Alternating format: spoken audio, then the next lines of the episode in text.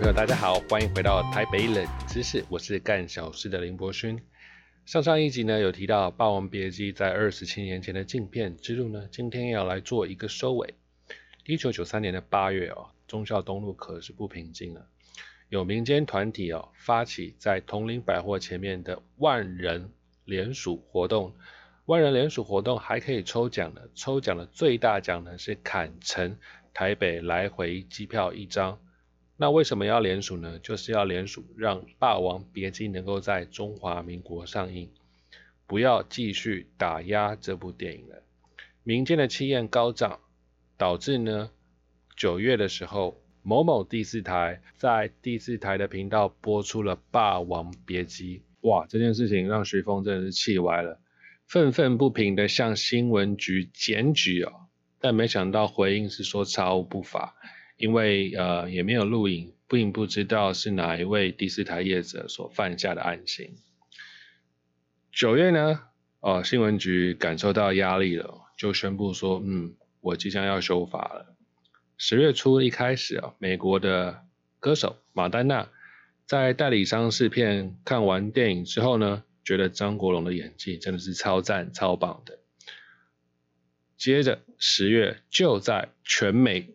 上映了，美国人看得到了，台湾人还是看不到，一直要到十二月八号，《霸王别姬》终于可以上映了。哎，上映的时候，各位应该想到下一个问题是什么？就是你到底是要用限制级还是辅导级？要用限制级，要用辅导级，还有影片到底要剪还是不要剪的全责范围呢？是在电影处的电检委员啊。电影处的电检委员呢是什么成分啊？我等一下再跟各位报告。在研究呃电检委员成分的时候，其实查不太到当年的相关的资料，但是从报道中可以得知的是，当年一开始哦就是要以限制级过关，主要呢是因为一开始把小指头给砍掉的画面呢。以及国民党军队打架听戏，可是共产党军队乖乖坐着有秩序的听戏的这样强烈的对比呢，引起电检委员的不满。还有一件更重要的事情是，当陈蝶衣呢前往军法审判途中，突然呢被国民党的高阶将领给拦截下来，把他放走。而去唱了一曲《牡丹亭》的这个桥段，电检委员呢非常仔细的确认呢，并不是影射蒋委员长，才让这个桥段能够一刀不剪的以辅导级过关。这里有几个重点呢？重点第一，蒋委员长是谁啊？蒋委员长好像不是我们今天会称呼蒋介石。或者是蒋中正的称谓，蒋委员长呢是党内的人士呢，在威权的体制下，对于蒋中正的一个尊称，所以我们不难理解哦，其实电检委员的成分呢，多半呢还是来自于国民党文工会系统啊，这种党国权威时期的观点和概念呢，主导了1993年此时此刻的《霸王别姬》的生杀大权。各位可能现在会觉得很荒谬，现在还有谁会称蒋中正为蒋委员长呢？会讲蒋委员长，就部分的透露了这个人的意识形态，还有他的有色眼镜啊。无论如何，民间的如怒火一般的团结和气势，掀起了舆论，也终于让电检委员知所进退。原本呢是以限制级来作为评断的，最后呢也由我们电影处的处长和副处长重新的跟电影委员做讨论之后，最终才以辅导级放行。九三年的十月，新闻局宣布修法，十二月放行，开始举办了首映酒会。首映酒会这天呢，徐水德有到场啊。当时徐水德是以国民党秘书长的身份出席的，他就是代表国民党的政府来前往致意。当年的总统呢是李登辉。然而在研究这一段过程中，李登辉时任的行政院长是连战，新闻局局长是胡志强。然而呢，胡志强以及连战还有李登辉等人对于《霸王别姬》这一件事件的态度为何，我不得而知。对于政治人物权力的展现呢？最多最多是有查到相关的资料，说原本《霸王别姬》在中国是不准上映的，但是呢，邓小平本来就是一个爱看电影的人，邓小平看过之后呢，赞不绝口，最终呢才让《霸王别姬》于中国上映。而在找寻资料的过程中，最多能够看到的是胡志强以他个人的。发言以他个人的能见度来对于《霸王别姬》这部电影能不能上映有最终的决断权。至于陆委会也说，呃，新闻局就是会配合新闻局。那行政院以及总统对于当时的《霸王别姬》这个事件的态势呢，我至今是没有查找到相关的直接的资料。但无论如何呢，我们都能够确定，一九九三年是一个动荡的年代。因为《霸王别姬》呢，在五月得奖，三个月之后，八月，新党呢就因为讨厌李登辉而从国民党分裂出来，也主导了往后国民党泛蓝势力的各种不同山头的鼎立。而一九九三年的隔年呢，也确立了。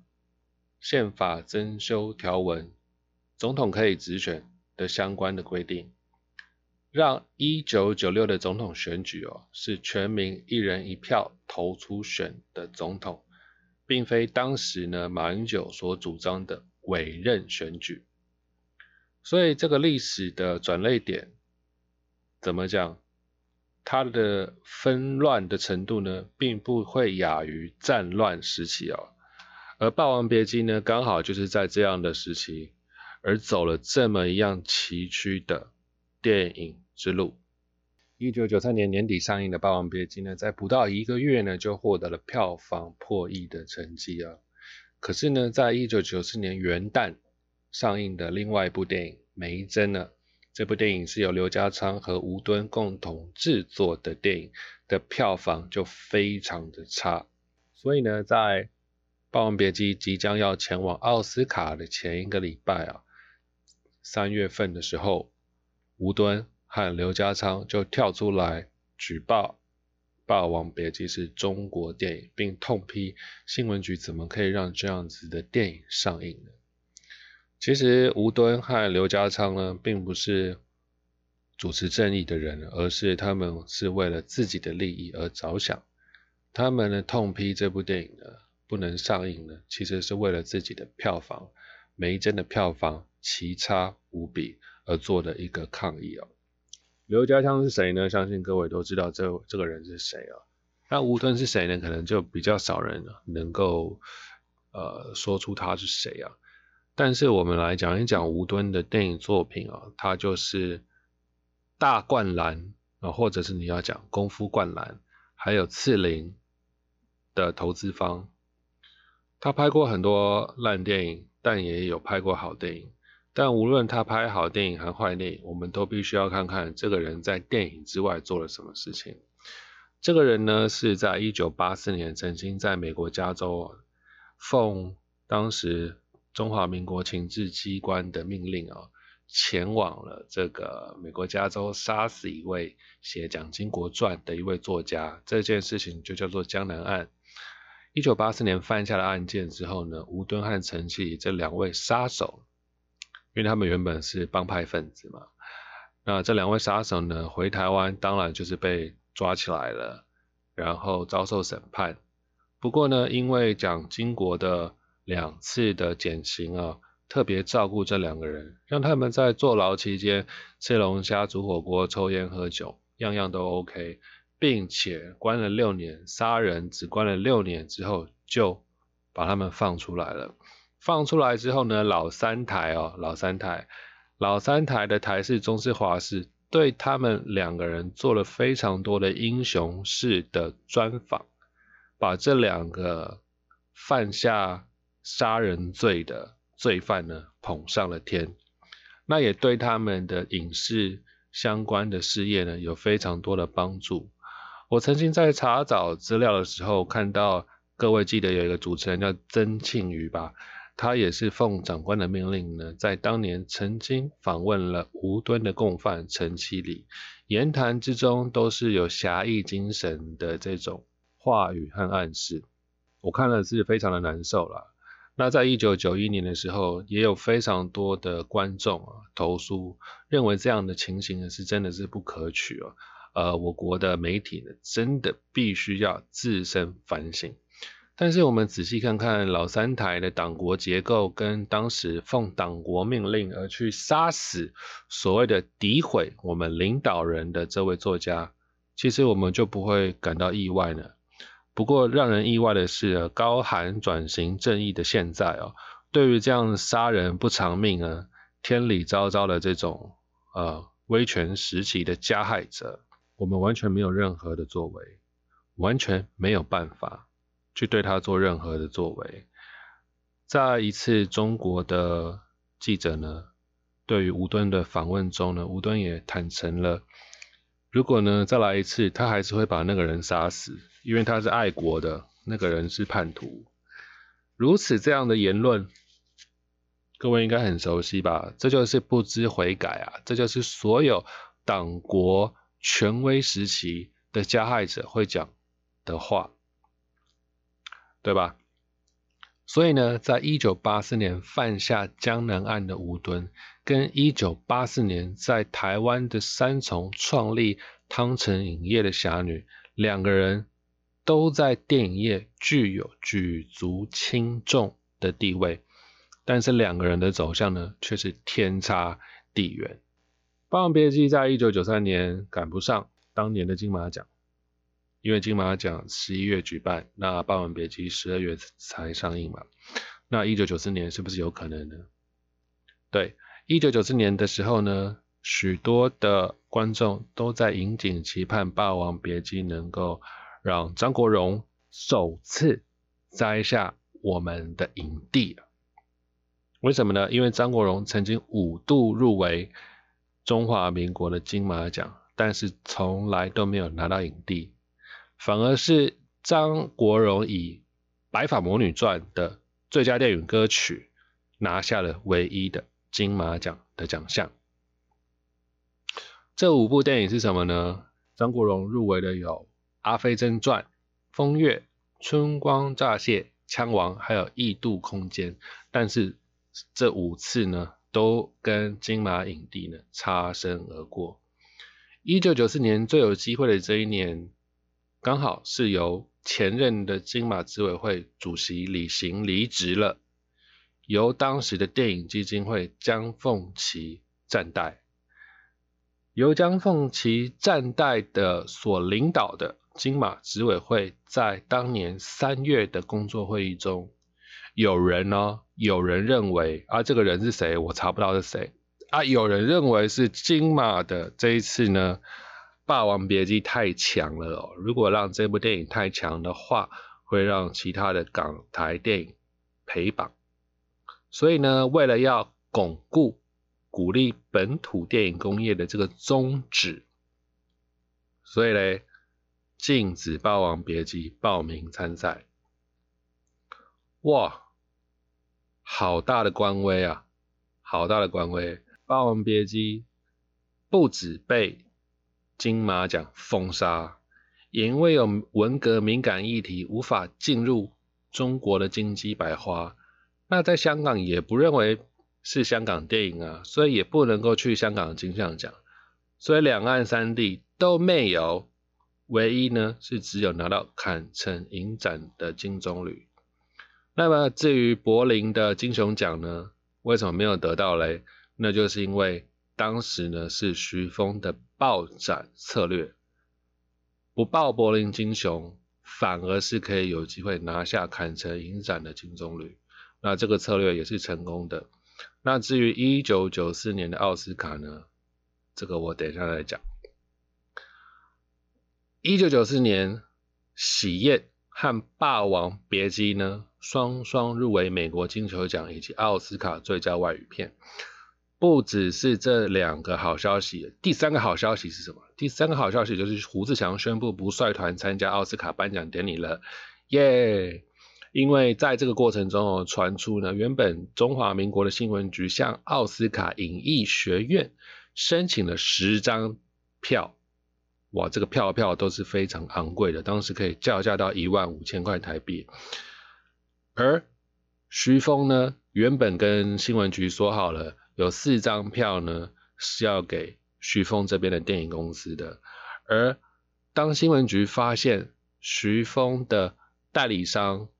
就是在美国发行的这个发行商，帮《霸王别姬》呢申请了六张票，所以他们就觉得说，哎，不行啊，我要把你这四张给 cancel 掉，所以就直接跟徐峰说，哦，我要把你这四张给 cancel 掉了，所以徐峰就只剩下六张。那六张是谁？六张是陈凯歌以及陈凯歌的夫人，然后摄影师顾长卫和顾长卫的夫人。